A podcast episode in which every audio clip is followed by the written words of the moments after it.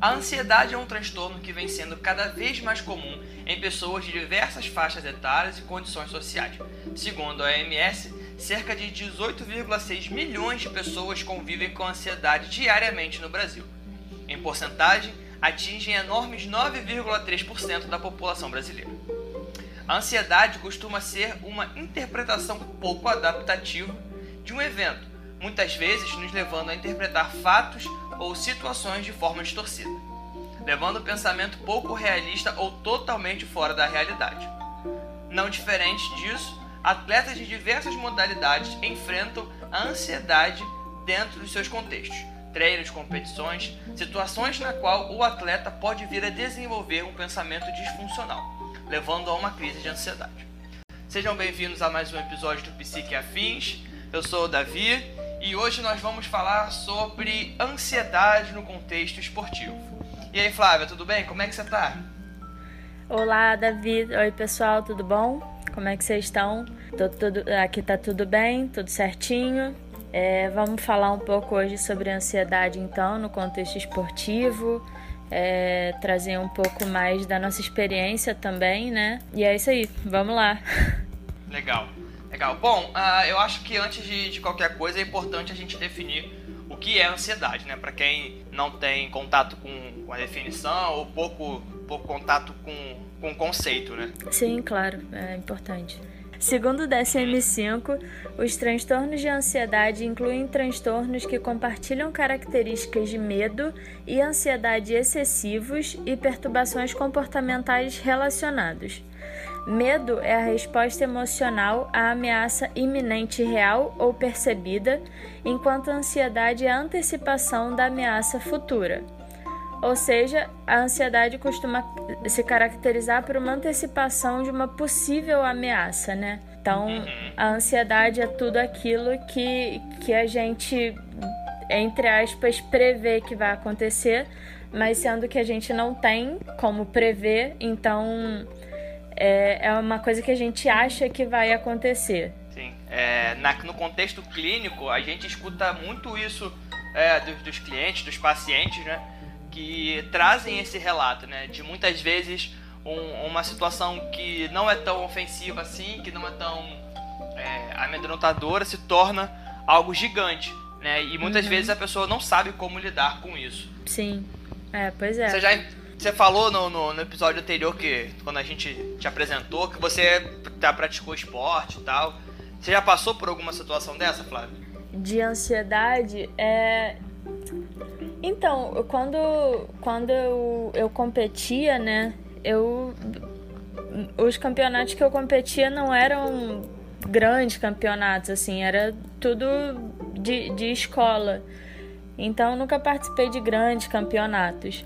É lógico que, que antes das partidas a gente ficava mais nervosa, mais ansiosa, o coração acelerava quando a gente estava indo para um jogo que era mais importante ou contra contra pessoas que eram contra outras meninas que a gente ia competir que eram consideradas melhores.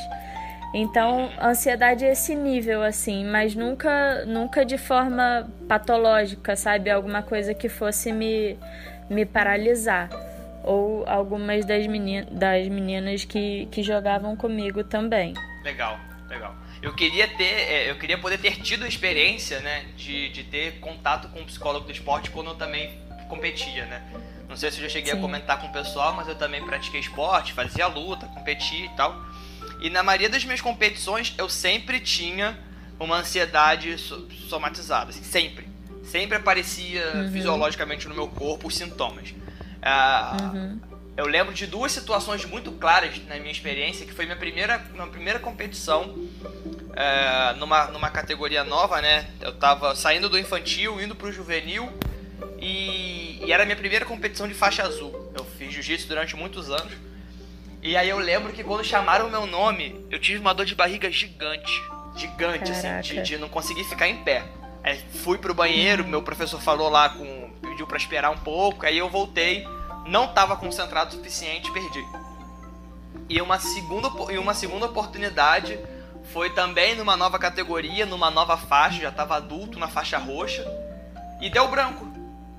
na hora que, que, começou a luta, deu branco. Eu não sabia o que eu tava fazendo, né? Uhum. E aí me perdi. Perdi a luta, né? Tomei um sacode, e mas serviu para acordar. Né? Eu tive outras lutas depois, mas serviu para acordar. E, e, mas foi interessante essas duas experiências, assim. Né? Uhum. É, e isso que você falou, esse dar branco, é muito interessante. Porque eu tava lembrando hoje, inclusive, de uma aula que, Não tô te ouvindo, Flávio. que a gente, eu tive na faculdade, e você teve essa professora também, a Patrícia Pacheco, que ela falava do dar branco, né? O que, que é o dar branco? A gente tem. Não, tá ouvindo? Não. Não? Melhorou? Melhorou. Parou no. Essa questão do dar branco é muito interessante. Aí eu não te ouvi mais. Ah, tá, beleza. Tá ouvindo bem, tá ouvindo bem agora? Tô. Tá, então, essa questão que você falou do dar branco é muito interessante. É, eu lembro de uma aula que eu tive na faculdade com a professora Patrícia Pacheco, que foi sua professora também, que foi sua supervisora, é, que ela falava o que, que é o dar branco. E aí ela usava o contexto escolar, né, o contexto acadêmico. A gente tem slots cognitivos. A gente tem sete, dois para mais ou dois para menos, se eu não me engano, esse é o número. E aí quando a gente, quando a gente tá muito preocupado com alguma coisa, que a gente está com medo, a gente enche esses slots cognitivos com pensamentos disfuncionais, do tipo, é, vou usar o contexto esportivo. Ah, o meu oponente é muito mais forte. Ah, eu não treinei o suficiente. Ah, hoje eu não tô num dia bom ah, é, é, eu, não, eu não gosto de jogar, eu não gosto de lutar em tal lugar. E aí a, a, a, nossa memória fica cheia desses pensamentos disfuncionais e tudo aquilo que a gente treinou, que a gente sabe, não, não tem espaço para eles, né? E aí é, é, que acontece dar o branco, porque toda, toda a, nossa, a nossa cognição tá cheia desses pensamentos disfuncionais de eu não vou conseguir, eu não, eu não sou capaz, eu não treinei o suficiente, que aí o que a gente sabe fazer, que o que treinou para fazer, acaba realmente não, não acontecendo, porque a gente encheu com coisas, é, com pensamentos disfuncionais, né? E aí, no ano passado, quando, quando eu estagiava no Fluminense, aconteceu isso. Um atleta, é, no final da apresentação dele, ele falou: Cara, eu não sei o que eu fiz. Eu me perdi no meio. Ele se perdeu no meio da, da apresentação dele e ele não sabia o que ele tinha feito. Sabe? Ele errou, ele não percebeu que ele errou e aconteceu esse branco, provavelmente porque ele estava muito ansioso. E aí ele, ele saiu achando que tinha ido bem, e aí alguém falou para ele, cara, você errou. E ele não, não, ele não sabia, porque, sabe, foi no, no automático, e aí deu um branco nele e, e ele acabou errando, porque era sincronizado, e então eles precisavam fazer a mesma coisa, né? E aí foi, foi era... isso. Ele provavelmente estava muito, muito ansioso antes de entrar. Era qual modalidade que você estava trabalhando? Qual era, qual era a modalidade que ele praticava? Era nada artístico. Maneiro, legal. E aí, ainda mais, e aí entra uma questão muito da cobrança também, né? Assim, tipo, a gente vai falar um pouquinho sobre isso lá na frente, né? Uhum. É, de você, dos fatores que, que levam um atleta a a passar por esse momento de ansiedade, né?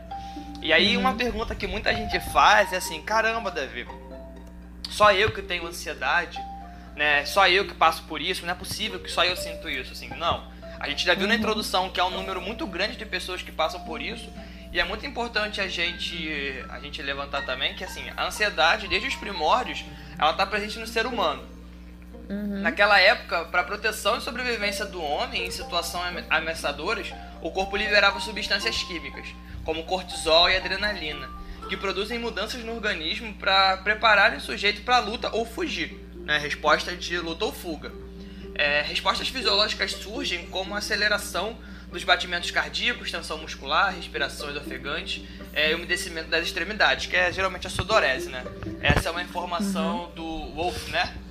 É, é da Aline Wolf, de 2015. Isso. É... É, é, é, isso, assim, a ansiedade, ela, ela tem, tem um papel importante, né? Principalmente lá atrás, no, no cara das cavernas, ele precisava da ansiedade para se proteger. Ele precisava estar alerta caso, caso aparecesse um, um predador, um animal que era mais forte do que ele. Então ele precisava da ansiedade para ou para lutar ou para fugir. Então, assim, a ansiedade, hoje a gente não precisa nesse sentido, assim. Sim. Mas a ansiedade tem um papel fundamental hoje ainda. Sim, sim. É, é vejo coisas, fatores estressantes, né? As pessoas ficam. A ansiedade é um fator muitas vezes estressante. A pessoa fica, ah, tem como ser zero estressado? Cara, se você for zero estressado, você não se mexe, assim. Você tem que é. ter um mínimo de estresse para você se movimentar. Acredito que a ansiedade seja a mesma coisa, né? Exatamente. Exatamente. É, se você não, ah. não é ansioso, você não vai estar tá movido a nada. Você vai ficar o dia inteiro apático, assim, né? E uhum. aí, quem quer. O que atleta quer, quer ser apático no jogo? O atleta precisa ah, de um é? mínimo de ansiedade para para se mover, para fazer. E, e, e, outra pergunta que o pessoal faz muito, assim, né? principalmente no, no, nos cursos universitários, é o pessoal que está começando ou entrando no meio da psicologia do esporte é como que ela costuma aparecer em atletas, né? Uhum. A ansiedade no esporte ela surge como resultado de sentimentos e pensamentos do praticante de atividade física em relação ao seu desempenho no esporte. É, também é, é, um dado levantado pela Aline, né? Uhum que a gente traz hoje para enriquecer o nosso conteúdo. Ah, o uh, que, que a gente pode pensar em relação a isso, Flavinho? É, então, eu acho que, como, como eu falei do, dos slots cognitivos, né? É, a ansiedade, ela vai aparecer através dos pensamentos que a pessoa tem, né? É, e aí, é, a gente que é da TCC entende como pensamento vai levar a um sentimento que vai levar a um comportamento. Então, se eu tenho, se eu tenho um pensamento de que eu sou incapaz, provavelmente o meu sentimento vai ser de medo ou vai ser de, de evitar alguma coisa assim. Então, os pensamentos e, e ele, eles vão ser muito importantes, né? Eles que vão dar esse, esse, esse sentimento de ansiedade, né? O que você pensa Sim. vai estar diretamente ligado ao que você sente. E é, e é, muito diferente do que as pessoas pensam em relação ao TCC, né? Você que está ouvindo a gente, que tem uma relação um pouco mais íntima com a abordagem, que as pessoas falam, ah, mas a TCC é, é visada para o momento, ela não, ela não se importa com o passado. Não, de forma alguma, né? É, é de acordo com eventos que aconteceram no seu passado que você vai interpretar eventos no presente. Né? Então, assim, muito da sua experiência de vida, sobre como você lidou com certas questões, vão fazer com que você interprete e age de uma determinada maneira hoje. Uhum. Né? É, é, exatamente, ah. né? As suas crenças foram formadas lá atrás, mas é o que te influencia hoje. Sim, exatamente. Né?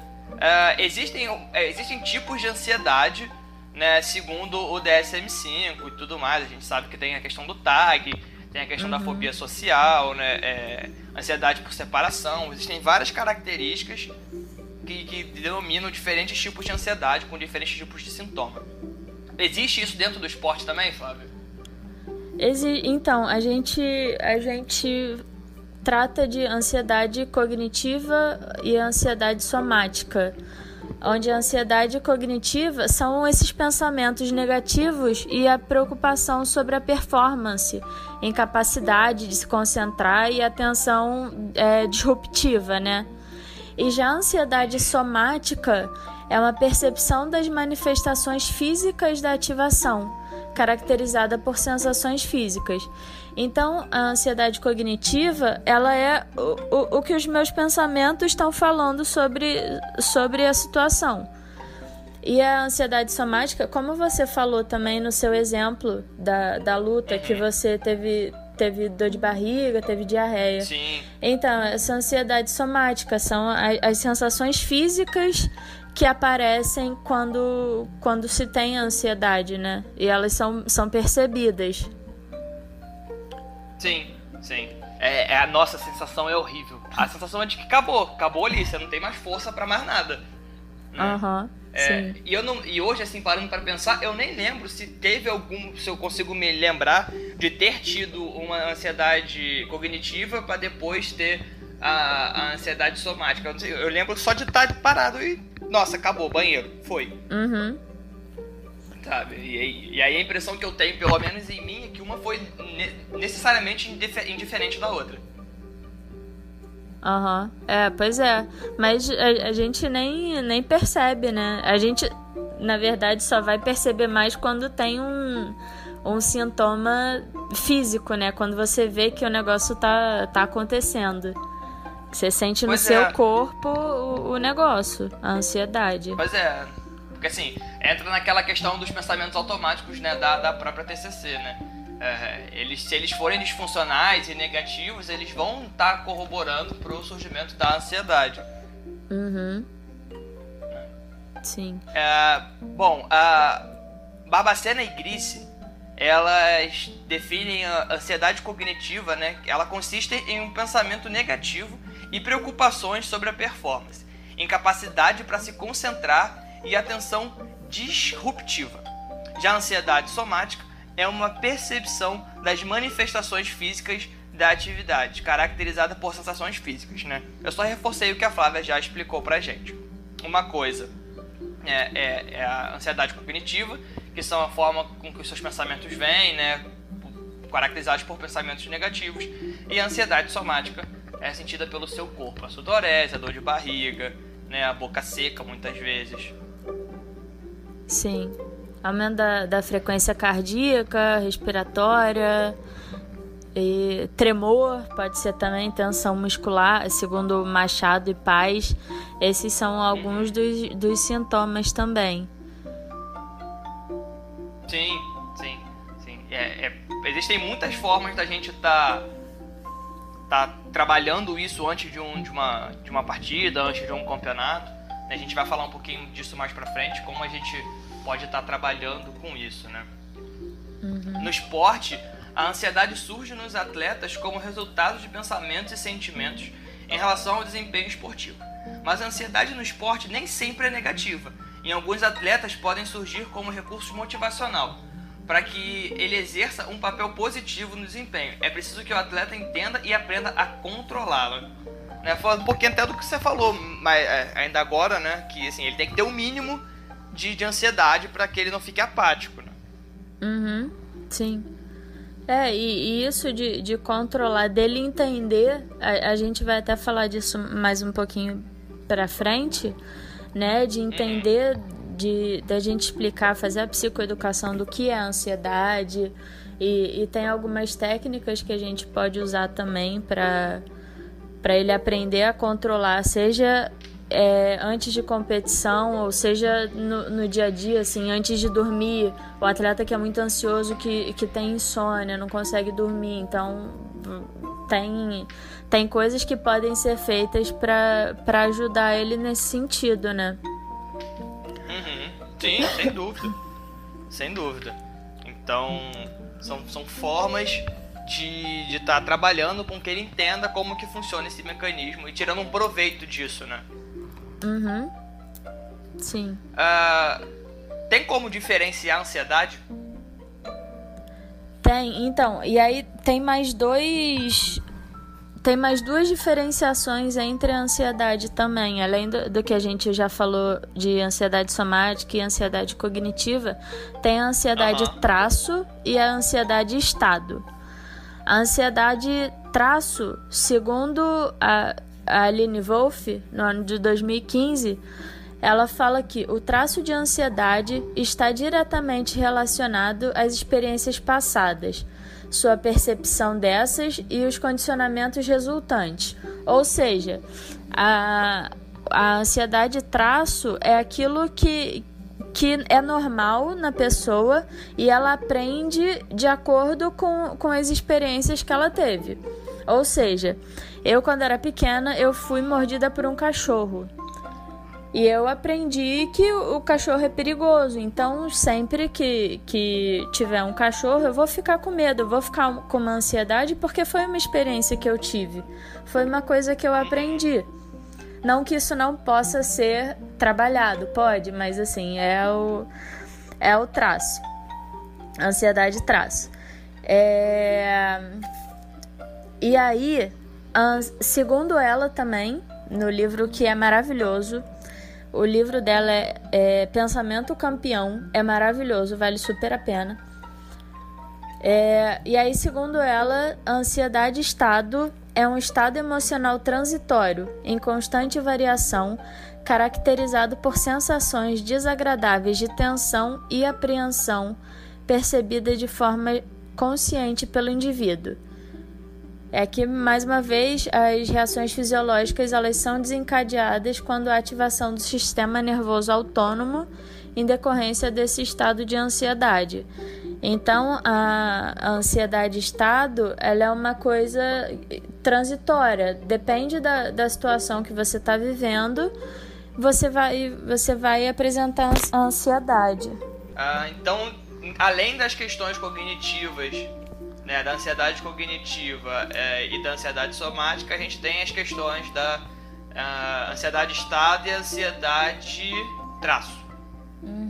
É, segundo Weinberg Gold, em 2017, eles falam que os indivíduos que têm ansiedade traço mais alta tendem a interpretar os eventos de forma mais ameaçadora, podendo ter mais momentos de ansiedade estado elevada. Então, se eu já sou uma pessoa que tem uma ansiedade de ansiedade traço mais alta, muitos é, eu, eu vou interpretar muitos eventos de forma mais ameaçadora. Então, mais vezes eu vou ter também ansiedade estado elevada. Ou seja, se eu tenho uma ansiedade referente a experiências do passado, né, a formas com que eu encaro um, um evento é, elevadas, eu vou ter a tendência de ter um estado emocional transitório, né, um, de mais variável, com maior intensidade. Isso, isso. Vamos lá. Se a gente puder colocar num, num exemplo prático. Se eu sou jogador de futebol, uh, por exemplo, tomei uma goleada de 7 a 1 para um time específico. Hipótese, Se... né? Isso é uma hipótese, é, nunca é aconteceu é no, no nosso contexto. Não, de forma alguma, isso é uma hipótese, né? Se em algum momento a gente tomou uma goleada de 7 a 1 né, por, um, uma seleção que veio até ser campeã em um evento aí que teve aí. Mas tudo hipótese, gente... nada aconteceu. É, não, nada, não, é, só, são só exemplos. Quando eu for enfrentar essa seleção novamente, eu tenho a tendência de, de estar num estado emocional mais elevado, porque eu já tenho uma experiência não muito boa com esse adversário, certo? Isso, isso. Entendi. É só hipótese, tá, gente? Isso aí é, é só um levantamento. Assim, eu não lembro de nenhum time que tenha perdido, assim, de 7 é, a 1. Também... Não, lembro dessa história, não. Não sei. e, e, assim, e, é, e, aí já, e aí já pegando um gancho para o próximo tópico que a gente quer levantar aqui, que são os fatores que proporcionam o surgimento de ansiedade, fica já é, essa já é uma experiência interessante, assim, né? É, você ter um relacionamento com negativo com um, um, evento que você passa com frequência, né? Você tende a se sentir ansioso, né? Então, assim, se você tem um, um, experiências ruins ou lembranças ruins de um campeonato específico, de um jogo específico, né? Você pode vir a ter a tendência, e aí eu repito, você pode vir a ter a tendência de se sentir uhum. mais ansioso e mais nervoso quando enfrentar aquela situação novamente, né? Sim, é, exatamente. E aí, esse, esses fatores, assim, é muito individual isso, né? Porque tem, tem atleta que gosta de torcida, que gosta de ver família na torcida, que ele, ele vai bem. Tem atleta que não, tem atleta que fica ansioso. Então, assim, é muito pessoal, né? O, tem, tem jogador que cresce em, em competição grande. Tem, tem, tem atleta que não. Tem atleta que some em competição grande. Parece que nem entrou. Então Sim. varia muito de, de atleta para atleta, das experiências que eles tiveram no passado. Então tudo, tudo isso influencia muito. E aí aqui nada é, é, é tipo, é 100%, sabe? Não, é, não, dá pra, não dá pra falar, ó, isso. É, todos os atletas é, são influenciados de forma negativa por isso, isso, isso isso. Exato. É que bom que você levantou esse ponto, né? Porque eu não tinha nem parado pra pensar nisso, mas é, é verdade. Né? Uhum. É, pessoas diferentes têm experiências diferentes, encaram eventos de formas diferentes. Então, por exemplo, se eu for trazer um, um, fator que proporciona um surgimento de uma ansiedade, por exemplo, como cenário competitivo, foi o que a Flávia acabou de falar. Um atleta, por exemplo, pode tirar isso super de letra, enquanto outros podem não se sentir tão bem né, no, na questão do, da plateia, do, do de onde está indo competir, enfim. Né? Uhum. Sim. Isso influenciava você não, numa competição, Flávia? Ah, eu, eu acho que sim, um pouco, né? Eu acho que quando a gente ia para algum lugar, tipo, ia jogar fora de casa, né? Era mais. dava mais ansiedade, porque eles estavam com torcida. Então a ansiedade era maior do que jogar em casa com a nossa torcida. É, não, te entendo perfeitamente. Né? Além dessa questão da torcida que eu nunca lidei bem com, com essa questão, era a autocobrança. Eu sempre me uhum. cobrei muito, porque assim, eu venho de, é, de uma família. Meu pai era lutador, minha mãe praticou, então assim, eu me sentia muito cobrado, como se eu estivesse carregando um legado nas costas. Assim, cara, não, eu tenho que ser campeão, porque senão, cara, não vai dar. Uhum. E aí chegava na hora, não rolava. Eu ficava Sim. super frustrado. Eu lembro disso nitidamente. Aham. Uhum. Mas a, a, sua família te cobrava também ou era uma cobrança só sua mesmo? Pois é, era uma cobrança só minha. Uhum. Era uma cobrança só minha, porque assim, na verdade, existia uma expectativa muito grande né? É, pelos meus familiares, pelos meus amigos e tal. E eu tinha uma necessidade enorme de corresponder àquela expectativa. Eu lembro disso claramente.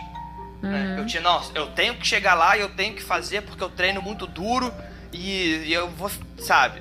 E eu vou ser cair campeão. Uhum. E aí não rolava. E nossa, como aquilo acabava comigo, né? A gente tem alguns relatos, assim, alguns documentários falando sobre isso. Eu já assisti, não me recordo o nome agora mas ele mostra justamente esse cenário, né? De pais que abrem mão de uma carreira para depositar as esperanças no, no, numa criança ou num adolescente que é uhum. é jogador e, e, assim, a gente vê, é, nesse documentário foi levantada essa questão de crianças que muitas vezes perdem fatores importantes da infância porque são profissionais. Sim. Sim. Sabe? E aí como é que é, como é que deve ser para uma criança de 13 anos por exemplo, ter que encarar bateria de treino, rotina de estudo, porque pelo que eu entendi, pelo menos na legislação brasileira, uma criança não pode ficar sem estudar. Né? E se ela é um uhum. atleta contratada, mais ainda, sabe? São fatores que podem trazer questões é, de ansiedade para a criança, que podem deixar ela mais, mais, mais ansiosa, né? Uhum. É, então, isso, isso é um assunto assim que dá muito pano pra manga, né? Que é a iniciação esportiva, e, enfim, é, tem muita coisa que, que relaciona, assim, que pode ser relacionada ainda mais com, com crianças e adolescentes a, até certa idade, né? Então, mas sim, eu acho que tudo isso influencia ainda mais sendo criança, que ainda não tem. não é totalmente formada e aí tem, tem cobrança por todos os lados, além da, da autocobrança também. Tem cobrança de treinador, tem cobrança de, dos amigos da escola, tem cobrança da família, de irmão, de. Então, assim, é, é muita coisa, né? Sim. Sim. Cobrança de saber lidar com a cobrança, né? Que também é uma outra coisa que, que acontece muito né? É, pois é. é. é a, a, assim, sendo fora do contexto esportivo, as pessoas já cobram muito de que nós tenhamos uma consciência emocional, uma inteligência emocional grande, né? Imagina hoje em dia, na evolução que o esporte chegou, no contexto que o esporte está hoje, como que isso não está tão tão em alta também, né? Se não, você já é profissional, você tem que saber lidar com isso, tem que saber lidar com assédio, tem que... Não, calma aí, vamos aprendendo, né? Uhum. E, e, e, já no, com o gancho, mais um gancho que ficou, né? Como que a gente lida com a ansiedade no contexto esportivo, né? A gente que é psicólogo, a gente tem a Flávia daqui a seis meses? Assim, era para ser agora, né? Mas eu não sei como é que vai ficar isso. Não sei como é que vai ficar para esse ano aí a formatura.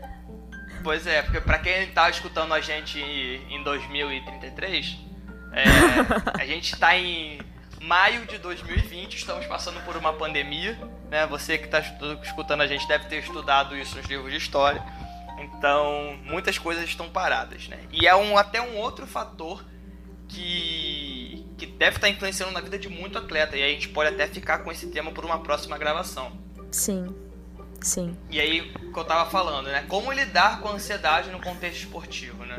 É, tentar tornar a ansiedade aliada dos atletas, encontrando um nível ótimo de motivação, é uma das formas de estar lidando com isso, né? Que ele encontre o equilíbrio entre o que é, é irreal ou pouco adaptativo por uma ansiedade mais provável e que faça com que ele se movimente, como a gente falou lá no início. É, é, é isso, assim, entender que, que sem ansiedade não, não vai funcionar, que não funciona e é tentar trazer a ansiedade pro, pro nosso lado, né? Então, de entender que não, a, a ansiedade é, é, é, positiva. Vamos, vamos trabalhar para ela ser positiva, né? Na verdade. Para ela não ser de menos nem ser de mais. Para não, não, te, não te paralisar. Sim, com certeza. Com certeza, né? Porque, é, bom, como eu mesmo já relatei minha experiência, no meio da luta, começou, né, para quem não conhece no jiu-jitsu, quando você como vai começar uma luta, diferente do judô, no jiu-jitsu a gente cumprimenta, né? a gente faz um high five e faz um soquinho assim. Eu lembro que daquele momento em diante zerou. Minha, minha, uhum. minha mente deu. reiniciou total, deu boot, igual o computador e já era.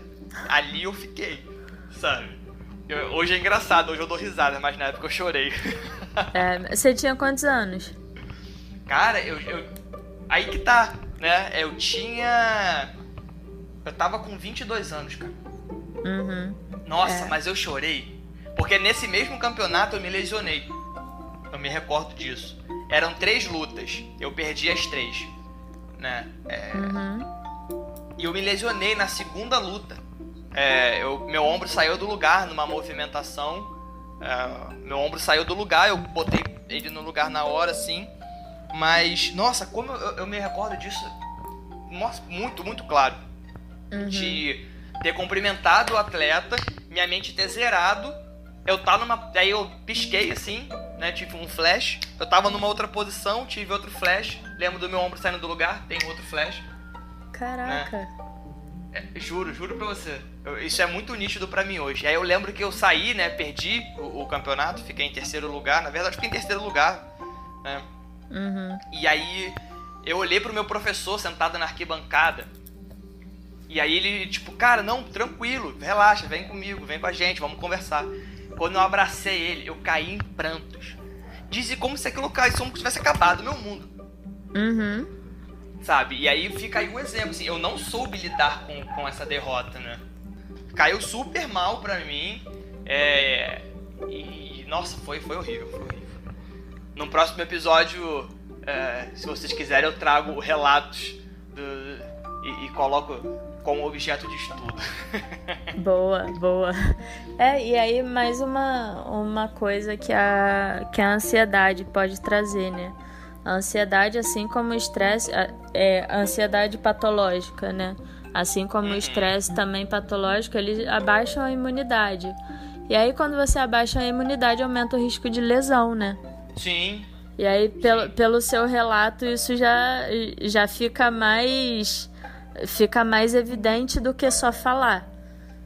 Pois é, não só por isso, né?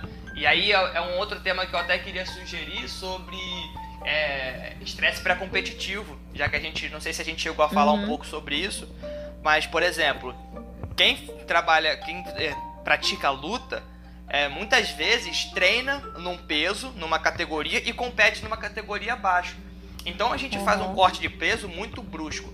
Né? Se você acompanha o UFC, se você acompanha artes marciais no geral, você percebe que os atletas treinam numa, numa categoria e abaixam para competir. Isso é muito estressante, sabe? São Sim. quatro semanas, duas semanas às vezes, de cortar 15 quilos, sabe? No meu caso foram oito. Eu cortei 8 quilos em uma semana e meia. Aquilo foi horrível. Então eu já cheguei debilitado para competir, sabe? Eu, eu acho isso muito bizarro da luta né? Porque até que ponto isso isso é bom pro atleta, né? É, é complicado, porque assim, eu que, que já estive inserido no contexto, e eu tô falando como atleta, não como profissional, né? É. Não como profissional de psicologia, mas como atleta, eu percebo que existe uma demanda muito grande das, das organizações, né? De solicitarem uma demanda muito grande dos atletas né? Uhum. De, de, de, exigirem muito desses atletas. E aí, para você manter um contrato, muitas vezes, isso aí fica até um tema para uma próxima conversa, é essa questão, assim. É, o que, que um atleta muitas vezes se, se propõe a fazer, né, para manter um contrato, às vezes para manter uma condição de, de, de, estabilidade no esporte, né?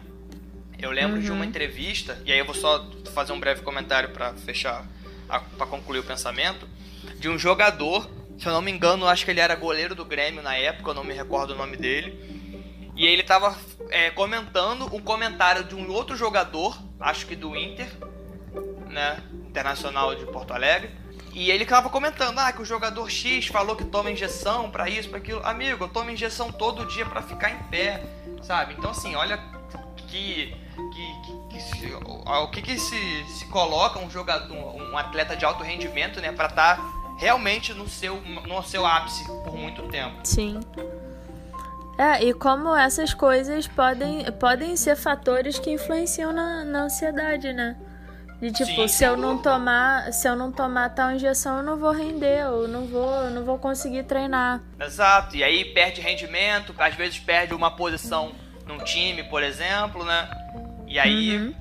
né, fatores estressantes, fatores que deixam ele ansioso. Sim. E aí, vamos lá. E aí, agora a gente chega a uma parte que a gente te fornece formas de lidar com isso. né?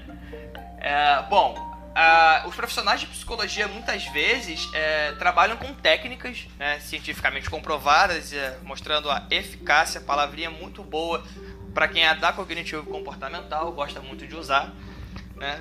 A eficácia dos, do, do, das, das ferramentas, né? Uma delas, a Flavinha chegou a comentar, que é a psicoeducação, que é você informar é, e, e, educar o, o atleta sobre a condição que ele está no momento, sobre o que, que ele está sentindo, né? Porque muitas vezes a gente tem uma, uma falha no entendimento do que está sentindo, acaba generalizando ou dando uma explicação errada do que você está sentindo. E aí a gente faz uma psicoeducação, mostra para ele o que, que é de fato, o que, que pode vir a ser, né? E dá formas dele compreender isso. Sim. É, a psicoeducação acho que é a chave da, da TCC.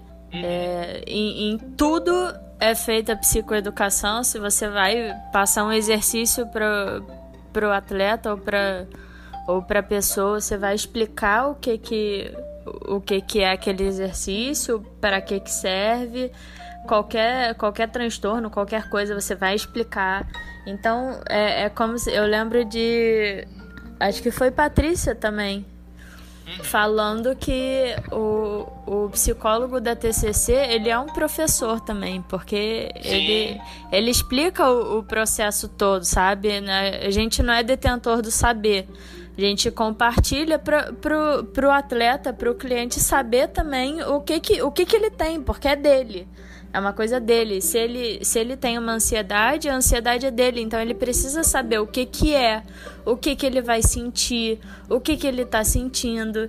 Então, assim, isso é muito importante, né? Dele, dele ser o, o protagonista da, da vida dele, né? E ele saber o que, que, o que, que é aquilo que está acontecendo com ele que ele não entende. Exato, exato. É, é, é, é fundamental, porque assim, se você não sabe o que está acontecendo, você não sabe como cuidar. E aí, se você não uhum. sabe como cuidar, você perde controle. E aí já era. Sim. Né? É, é, exatamente. Eu, eu, utilizo assim, quando eu, quando eu trabalhava com atletas de artes marciais, eu utilizava muito psicoeducação, sabe? É, em contextos específicos. para que eles pudessem estar tá entendendo o que, que, tava, o que, que ele estava sentindo naquela hora. Uhum. Sabe? Como que é? Vamos pensar aqui, o que seu corpo está sentindo? O que está passando pela sua mente nesse momento? Né? É, e assim, uma outra ferramenta muito importante, e aí ela é de um alívio fisiológico mais imediato, é a respiração diafragmática, né? Uhum, sim. Que é muito é, importante também, né? Muito, muito. Ela é, acho que ela é uma das, das cartas na manga que os psicólogos mais usam, assim, né? Porque é, abriu uma crise de ansiedade, abriu um surto de ansiedade, cara, é a respiração diafragmática. Vamos lá. Vamos acalmando, para depois a gente começar a entender o que, está acontecendo, né? Sim. É, e aí o, o que, que é a respiração diafragmática, né? diafragmática, né? A respiração diafragmática é, também é chamada respiração com a barriga. O diafragma é um músculo que fica entre o, entre o peito, né? entre o tórax e o, e o abdômen. E, e quando você faz a respiração diafragmática, que é uma respiração com esse músculo e não com o pulmão, é como se fosse uma respiração mais completa. Então, o, o, sangue vai pelo corpo, o oxigênio vai pelo corpo inteiro, vai oxigenar o corpo inteiro, inclusive o cérebro. Então, se o cérebro está oxigenado, está bem oxigenado, lindo, maravilhoso. A ansiedade vai, vai tende a diminuir, né? Com a, com a respiração diafragmática. E aí tem toda uma técnica de botar a mão na barriga, de sentir a barriga inflando, de sentir a barriga. É, diminuindo, de contar até, até seis para inspirar, e, ou ao contrário, seis para expirar e três para inspirar, não é isso? Você puxa seis e empurra três. Isso, então. Puxa seis e empurra três. Essa contagem para para você fazer a, a respiração diafragmática. E funciona o melhor de tudo é que ela funciona. Pois é, pois é, assim, é, é, é eu já passei por essa experiência uma vez, assim, de estar tá fazendo essa psicoeducação e aí o cliente chegou assim, tá, mas isso funciona? Cara, funciona, e funciona muito, sabe? Uhum. Você sente o seu corpo, você sente o seu, seu, seu sistema nervoso autônomo começando a, a dar uma relaxada, você sente seu cérebro oxigenando, os pensamentos vão ficando mais claros, sabe? Funciona muito. É uma ferramenta que você, atleta que está é, ouvindo a gente, pode estar fazendo em casa, assim, né? É muito, muito tranquilo, né? Mas a recomendação é procure um profissional para que ele possa entender as suas demandas e te ajudar a conciliá-las. Né? Da mesma forma que quando você vai uh, tá com problema de dente, você procura um dentista. Quando você está com problema no corpo, você procura um médico especializado na área tá com alguma questão emocional, tá com alguma questão comportamental, procura um psicólogo. Né? Ele é o profissional mais indicado para te ajudar com esse tipo de demanda. Sim, com certeza. Isso é, é mega importante. Mega importante, né? Procurem um profissional capacitado. Uh, e é com esse desfecho que ficamos por aqui hoje. Né? Mais uma vez queria agradecer a Flávia por estar aqui com a gente hoje, somando e contribuindo para esse podcast incrível que a gente está começando agora, né? É, bom, Flávia, obrigado por estar aqui com a gente de novo, né? Compartilhando mais conhecimento com a gente, um pouco da sua experiência. Eu que agradeço, obrigada. E é isso. Se vocês gostaram, é, manda para manda os seus amigos, manda para sua família. É, comenta, dá para dá pra comentar no Spotify? Eu acho que não sei. Eu vou até dar uma olhada. Mas não. se der pra comentar, comenta. É, mas pode é, comentar manda nas, nas nossas redes sociais. Lá no Instagram. É.